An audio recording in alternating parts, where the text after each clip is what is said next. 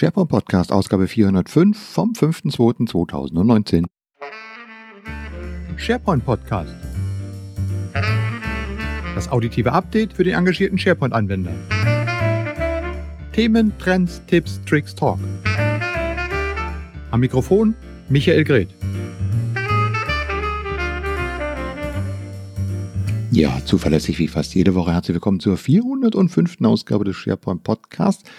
Ich hoffe, ihr habt die letzte Ausgabe gehört.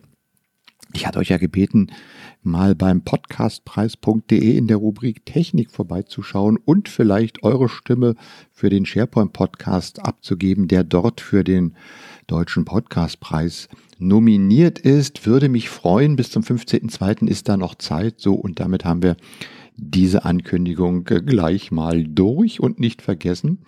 Ich habe heute für euch eine schon die länger angekündigte Ausgabe mit Gesprächen von der Europäischen SharePoint-Konferenz. Äh, ich habe zwei interessante Interviews geführt und äh, die gibt es, wie gesagt, schon seit längerem als Video, aber ich habe euch auch gesagt, ich bringe die mal hier nochmal in eine Episode rein.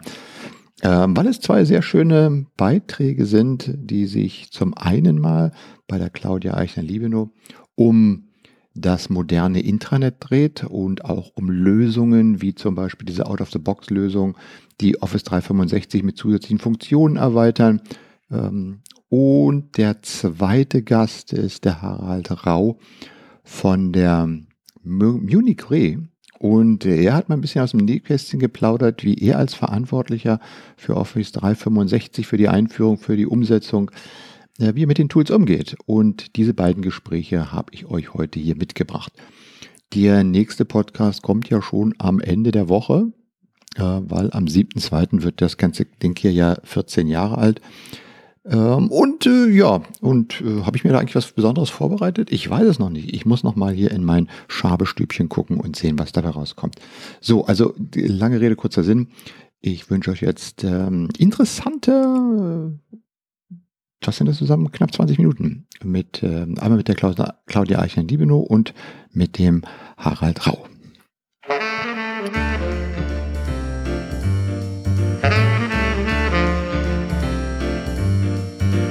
Ja, ich bin die Claudia Eichler-Liebenow. Ja, bin ähm, schon seit vielen Jahren ja, mit dir ja auch connected, äh, mache SharePoint-Projekte als Projektmanager und Berater und hat mich halt die letzten Jahre ja auch ähm, auf Social Intranets, Social Collaboration-Themen spezialisiert und begleite eigentlich gerne Teams auch gerade in dieser Planungsphase, Strategiephase. Wie gehen sie das ganze Thema an? Wie setzen sie das auf? Was ist dazu nötig? Tools etc. Denke, ja, ich versuche mich fit zu halten, alle Informationen zu konsumieren. Deswegen bin ich auch hier auf der Konferenz. Ja, und freue mich, dich wiederzusehen. Ja, und äh, ich muss sagen, ähm, wir wollen ja heute über ein ganz spezielles Thema sprechen, bei Office 365. Es gibt ja schon seit einigen Jahren mehrere Anbieter, die so Toolboxes äh, so bereitstellen, die obendrauf auf Office 365 noch zusätzliche Funktionen bauen. Du hast ein wenig äh, praktische Erfahrung damit, nicht nur ein wenig, sondern einige praktische Erfahrungen damit. Ähm, kannst du uns mal überlegen, wie wichtig sind denn diese Toolboxes heute noch, wo praktisch jeden Monat ein neues Tool, jetzt gerade aktuell Kaisala rauskommt äh, und äh, Office 365 permanent ergänzt wird? Genau, also sprich, das ist jetzt schon ein weiteres Feld. Ich versuche mal ein bisschen ähm, das einzugrenzen.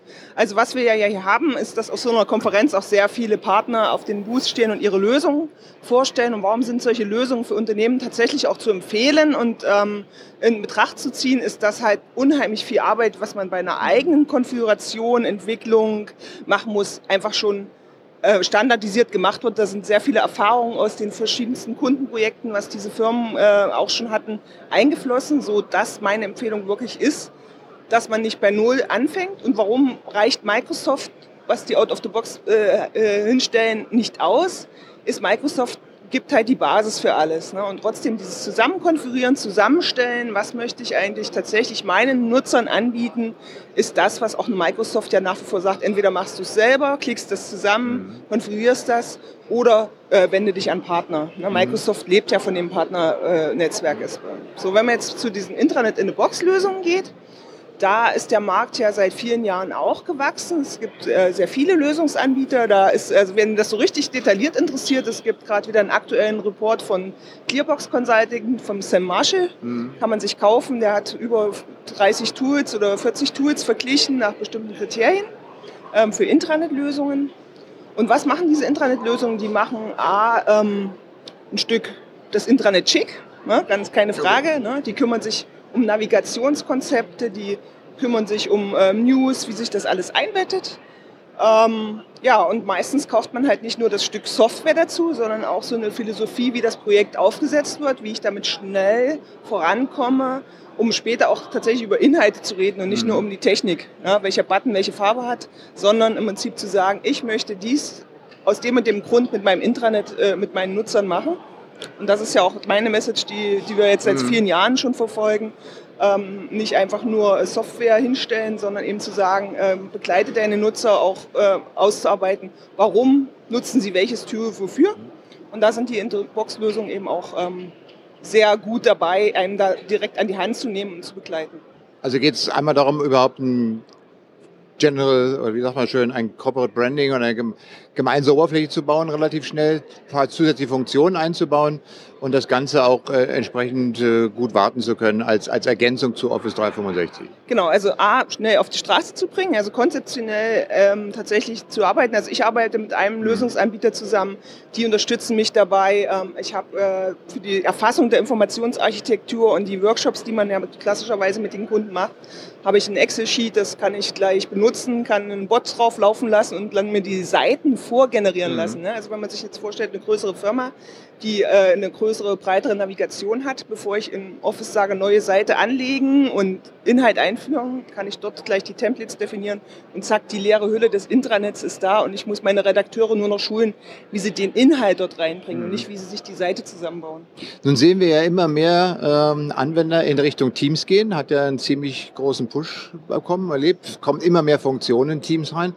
Ähm, meine, meine Empfehlung ist ja, dass in, in Zukunft Teams sozusagen der, das zweite Outlook wird, was ich morgens öffne, meine ganze Projektarbeit am Tag drüber mache und dann abends wieder schließe und die meiste Zeit darin verbringe, weil ich ja auch mittlerweile die verschiedenen Tools, SharePoint, alles kann ich in Teams integrieren. Da ist ja dann, das ist ja praktisch so ein etwas anderer Ansatz, wo ich sage, ich bringe alles in eine App rein, habe da alles auf einem Platz. Ähm, wie spielt da denn solche Intranet Out-of-the-Box-Tools, Kits mit? Sind die darauf vorbereitet? Gehen die auch in Richtung Teams oder ist das äh, völlig separiert? Da habe ich mehrere Antworten. Also ja, es gibt ja genau die Anbieter, die auch äh, das Teams-Thema mit unterstützen, nämlich wie finde ich eigentlich eins meiner vielen Teams, zu dem ich mhm. eingeladen bin. Das wirst du mir nämlich recht geben, wenn du halt ähm, äh, Teams startest, wirst du merken, wie schnell ganz viele Teams entstehen und dann ist der Nutzer ja auch ähm, irgendwo lost. Ne? In welchem mhm. Team poste ich jetzt wieder was? Also für kleine Teams ohne Frage ist Teams eine ganz tolle Geschichte, aber im großen äh, Company-Kontext gesehen ähm, sind nach wie vor dieser Use Case. Ich möchte gezielt Informationen an Nutzer verteilen. Ich möchte eine Portalnavigation. Wie finde ich mich zurecht in dem ganzen Universum trotzdem bereitstellen? Also ihr erinnert mich, ich habe ja immer solche Hauptanwendungsszenarien mhm. im, im, im, Digital Workplace äh, da äh, skizziert. Information, Kommunikation, Collaboration, Prozessunterstützung. Und wenn du dich an die Keynotes gestern erinnerst, ist ja tatsächlich auch so dieses Thema das, was aus Teams kommt, wird auch an die SharePoint-Oberfläche gebracht. Also sprich, dieser, es fehlt eigentlich nur noch, dass der Activity-Stream aus Team auch in eine Webseite eingebettet mhm. werden kann, so dass ich da auch wieder diese zwei Welten habe. Ich habe A, diesen Client Teams und B, ich habe die Web-Oberfläche genauso wie ich habe meinen Client im Outlook, ich habe das auch äh, an der Web-Oberfläche, ich habe meinen Office Client, aber ich kann eben auch an der Web-Oberfläche die Dokumente bringen. Ich denke, das ist eben diese, diese unterschiedlichen Ansätze und mhm. Teams alleine als Client ist aus meiner Sicht noch gar nicht so performant. Ne? Also sprich, mich nervt das tatsächlich, wenn ich hin und mhm. her springen muss, wenn ich in Webseiten natürlich auch viel, ganz anders navigieren kann. Ne? Das ist meine andere Art und Weise, das also ja. Sachen anbieten. Also ich denke, da, klar, tatsächlich gibt es ja noch praktisch einige Schwierigkeiten, aber allein schon von der Planung und von der Konzeption und sieht, in welche Richtung man das äh, von Microsoft entwickelt, äh, denke ich mir schon, dass das irgendwie so ein neuer Standard hat. Ist ja auch schon kommuniziert Outlook, worden. Ne? Also wir hatten Intranet und Outlook aber ähm, also diese Web-Oberfläche wird einen Bestandteil haben und vielleicht löst es das Outlook ab. Ne? Also das ist für so dieses Thema, ich, ich löse mit Teams irgendeinen Client ab, habe einen besseren Rich-Client, um mhm. auf Informationen zuzugreifen, aber im Hintergrund so, eine, so ein Webportal wird es weiterhin geben. Du hast ja auch noch Du hast ja auch noch so wie wir früher alle die klassischen Internets gebaut, so mit diesen schönen Navigationsstrukturen, SharePoint-Site, Sub, Sub, Sub, Sub, Sub-Site und so weiter. Äh, jetzt, wenn man auf SharePoint Online schaut, äh, mit den Communication-Sites, mit den Hub-Sites und den News, ich glaube, es ist nochmal ein ganz neuer Ansatz, wie man so ein Intranet aufbauen kann mit, mit diesem Tool, die doch ein bisschen anders werden. Ja, am, am Ende des Tages ähm, äh, ist ja genau das, was jetzt eigentlich schon passiert. Also gerade mein Partner Valo Intranet, das darf ich es auch mal nennen, ähm, die haben sich ja der Sache jetzt schon seit einiger Zeit gestellt, so dass ich quasi tatsächlich einfach Content generieren kann an jeder Stelle, wo ich bin. Ich kann sagen, New Content, sei es eine, eine News-Page, sei es eine Teamgeschichte und kann das später dann auch nochmal eine globale, globale Navigation irgendwo aufhängen, ja, also was mit den mhm. Hubsites möglich ist. Und ich glaube, das gibt halt unheimlich viel mehr Flexibilität. Also dieses Starre, was man früher gemacht hat, man baut irgendwas, man hängt das irgendwo hin und dann passt die eine Information gar nicht an die richtige Stelle, ist halt gerade mit diesem Modern-Konzept jetzt von Microsoft super aufgelöst. Mhm. Ich kann, bin flexibel, ich kann Dinge ähm, woanders aufhängen, platzieren, anbieten, je nach Nutzergruppe. Finde ich, finde ich, es ist richtig interessant. Auch Content-Erstellung jetzt, das ist das, was ich jetzt mich total begeistert, ja. dass man endlich dieses Riesengap von SharePoint weg hat, dass das Erstellen von Content so ja, ja, man hat, hat man so das Gefühl, es ist, richtig, es ist so richtig einfach geworden. Ne? Wenn man so eine News-Seite sieht, dann man geht hin, wie, wie wenn man WordPress macht, das gleiche Sachen. Genau, ich habe heute äh, jetzt während der Sessions immer mal so meine Nachbarn, die neben mir saßen, beobachtet, wie machen die so ihre Mitschriften. Ne? Herrlich. Eine schreiben direkt News-Posts äh, im, im, äh, im, SharePoint Online, ja. richtig in den Modern Sites, tippen los. Der nächste macht Teams-Post. Die Session hat er dann quasi auch selber noch eigene Kommentare und Bilder eingefügt. OneNote ähm, ich finde das, find das total toll, wie schnell das Knowledge Sharing heutzutage jetzt auch möglich ist. Ja? Und auch, dass es ganz schnell angenommen wird. Einfach, bunt, vielfältig. Claudia, vielen Dank, dass du uns ein bisschen Einblick gegeben hast in das moderne Intranet und noch einen schönen Tag hier auf der Konferenz.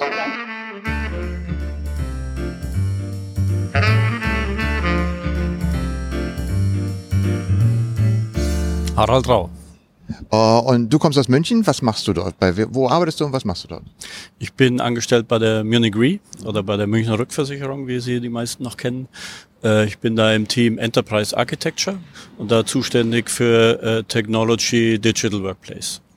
Das heißt, du bist so an der Schnittstelle zwischen Business und IT und ihr baut äh, den digitalen Arbeitsplatz. Was sind dann für dich, sagen wir mal, die Top-Herausforderungen, mit denen du gerade zu kämpfen hast? Ja, auf der einen Seite ist die, äh, die Technik. Also äh, wir sind dabei, Office 365 auszurollen, äh, sind unterwegs schon mit, äh, wir haben ganz einfach angefangen mit Yammer, Video, Delph, OneDrive. In der nächsten Welle sind wir, haben wir die äh, dazugehörigen Apps auf den Mobile Devices zur Verfügung gestellt. Mhm. Das war schon mal so die erste Herausforderung, weil wir äh, technologisch um unsere Apps äh, bereitzustellen auf dem, auf dem Corporate Phone, auf dem iPhone. Äh, haben wir technologisch erstmal eine Lösung gewählt, die nicht so gut mit der Microsoft-Welt zusammenpasst und mussten das erst so ein bisschen umbauen, um überhaupt in der Lage zu sein, die Microsoft-Apps auf eine sichere Art und Weise bereitzustellen. Mussten da intensiv mit Microsoft zusammenarbeiten, um da das Sicherheitslevel hinzukriegen, äh, das wir erwarten äh, sind jetzt in diesem Jahr noch einen großen Schritt weitergegangen. Wir sind gerade dabei, äh, SharePoint auszurollen. Mhm äh, SharePoint Online. Online. ja, und äh, die Mailboxen haben wir in der Zwischenzeit auch äh, fast überall in die, in die Cloud migriert. Äh, da haben wir dann auch wieder technische Herausforderungen gehabt, weil wir festgestellt haben, dass in der, in der Exchange-Infrastruktur haben sich in den verschiedenen Lokationen, wir sind mhm. ja äh, äh, global aufgestellt, haben verschiedene Töchterunternehmen, äh, die auch in der SharePoint, äh, in der, in der Exchange-Organisation mhm. mit angeschlossen sind, dass sich da überall Eigenheiten herausgebildet äh, haben. Und wenn ich das jetzt alles vereinheitliche, vereinheitliche auf einen Tenant, äh, habe ich doch verschiedene Herausforderungen äh, in, der, in der Vereinheitlichung, weil ich dann eben nur noch ein Setting habe, das dann für alle gelten muss. Ähm, du hast gerade äh, im Software, du hast gerade erzählt, ihr, ihr arbeitet mit Yammer. Ähm, von vielen Firmen, äh, die ich äh, zu Yammer befrage, heißt es immer, würden wir ja gerne nutzen, aber gibt's ja nicht aus europäischen Datenzentren. Spielt mhm. das bei euch keine Rolle? Äh, doch, spielt eine ja. Rolle. Äh, für alle Workloads müssen wir uns immer genau überlegen und mit unseren Compliance- und Security-Kollegen mhm. genau abstimmen, welche Art von, von Daten äh, nutzen wir in welchem Workload. Und für äh, Yammer haben wir äh, eine Freigabe von Compliance erhalten für äh, ja, Daten mit, die weniger sensitiv sind. Mhm. Also es sind keine, dürfen keine personenbezogenen Daten in Yammer diskutiert werden, also Kundenfälle äh, oder dergleichen. Äh, operatives Geschäft darf nicht in Yammer diskutiert werden. Mhm. Aber so die allgemeine äh, Kommunikation, die IT-Community zum Beispiel ist sehr groß. Äh, wenn ich hier jetzt nach Hause komme, werde ich auch einen Post zu dieser Konferenz äh, veröffentlichen auf Yammer. Mhm. Und äh, dafür ist doch sehr gut geeignet, dass mhm. die äh, Initiativen sich kennen, dass die verschiedenen Player sich kennen. Es sind ja heute äh, jedes Team ist letztlich global aufgestellt, hat in, in den Regionen Ansprechpartner, dass die Leute sich kennen und in Kontakt bleiben und voneinander wissen, was sie mhm. gerade so tun, was gerade so läuft, ist ja mal ein tolles Medium. Und wenn Fragen mhm. aufkommen, haben wir auch wieder ein, eine Yammer-Community äh, selber ins Leben gerufen, die Work Smarter Community, mhm. äh, wo wir alle unsere äh, Angebote mit Anwendern diskutieren und die Community wird von Tag zu Tag größer. Wir haben auch ein Konzept von Ambassadors in den einzelnen Geschäftsbereichen, mhm. äh, also äh, äh Schlüsselansprechpartner vor Ort, wo die Leute ihre Fragen adressieren können, die sie dann wieder an das Kernteam adressieren, um dann solche Fragestellungen zu klären. Das sieht man ja bei vielen Firmen, die Office 365 sagen wir, erfolgreich einführen, dass sie sich auf so ein Ambassador- oder Guide-Konzept eingestellt haben. Ähm, wie viele Mitarbeiter arbeiten da für euch so als Guides oder als Ambassadors? Hast du da einen Überblick ungefähr? Äh, ja, so, ich glaube, pro Geschäftsbereich haben wir versucht, ein bis zwei äh, Ambassadors zu gewinnen. Mhm.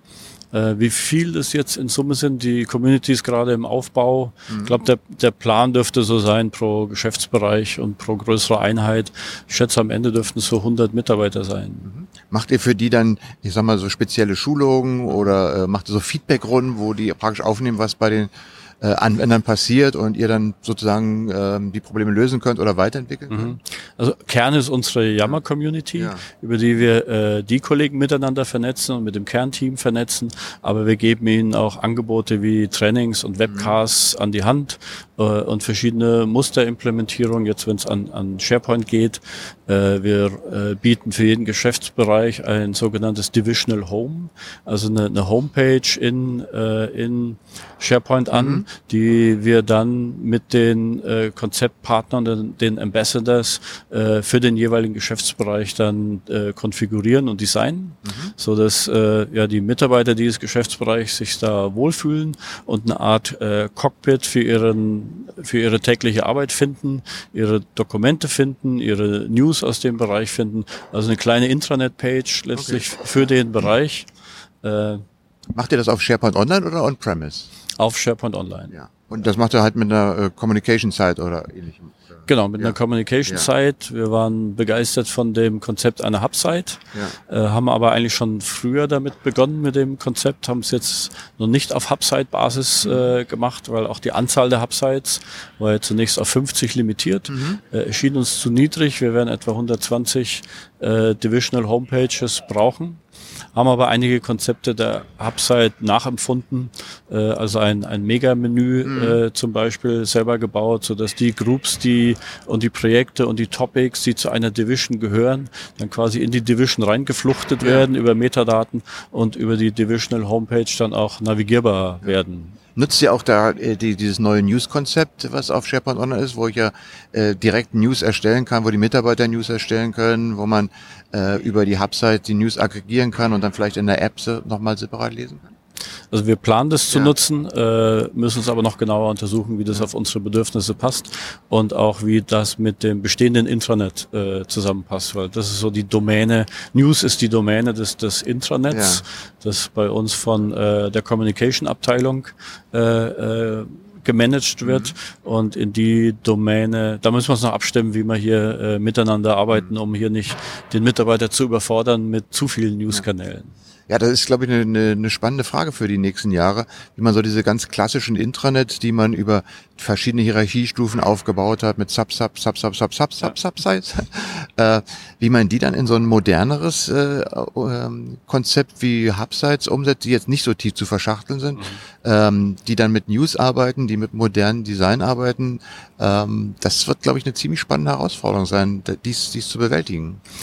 Haben wir ein Projekt in 2019 aufgesetzt, wo wir auch unser Intranet derzeit noch auf äh, Basis SharePoint 2010 und auch, äh, äh, wie du sagst, mit verschiedenen Ebenen. Es gibt so das internationale Netz, dann nochmal für jede Region eins und darunter für die einzelnen äh, äh, Bereiche und für die einzelnen Topics. Äh, das werden wir auch äh, komplett modernisieren, mhm. so dass wir auch die Angebote und die Teilportale, die es ja gibt in der Office 365 Welt, äh, alle unter ein äh, unter ein gemeinsames Dach stellen. Äh, auch der Gedanke Cockpit äh, äh bietet sich da an, dem, dem Mitarbeiter mehr mhm. Übersicht zu bieten äh, aus allem, was für ihn relevant ist, aus den Bereichen Corporate News, aber auch aus seinen Teams, aus seinen, äh, aus seinen Groups, in denen er arbeitet, die letzten Dokumente, an denen er gearbeitet hat oder mhm. Initiativen oder, oder was passiert gerade in Yammer. Also hier mehr Übersicht äh, zu bieten und einen leichteren Einstieg in die, in die tägliche Arbeit.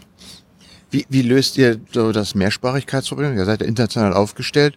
Ähm, das ist ja noch nicht ganz so gut abgebildet. Äh, guckt ihr da zum Beispiel so in Themen rein wie automatische Übersetzung von Dingen mit, mit äh, Transcription Services von, von Azure und ähnlichem? Da guckt man noch nicht rein. Ja. Bei uns ist eigentlich die Geschäftssprache Englisch und ist auch sehr gut akzeptiert. Mhm. Äh, das Einzige, was wir mehrsprachig anbieten, sind unsere Schulungsangebote. Mhm. Also wir haben für äh, die ganzen Work Smarter Themengebiete, die wir, die wir anbieten, äh, auch Webcasts und eine, eine Microsite aufgesetzt, wo wir Informationsangebote mhm. anbieten. Und die haben wir jeweils in Deutsch und in Englisch. Aber die Anwendungen selber sind äh, komplett auf, auf Englisch gehalten. Im Intranet äh, News wird es wahrscheinlich auch auf Deutsch und Englisch geben. Da haben wir uns aber noch nicht damit beschäftigt, wie wir da die Mehrsprachigkeit lösen. Ja, super Fallstudie. Dann wünsche ich euch viel Erfolg damit, auch im nächsten Jahr. Viel Arbeit und äh, vielen Dank für die Zeit, die ihr genommen habt. Dankeschön, sehr gerne. Das war der SharePoint Podcast. Das auditive Update für den engagierten SharePoint-Anwender. Feedback und Kommentare bitte auf sharepointpodcast.de.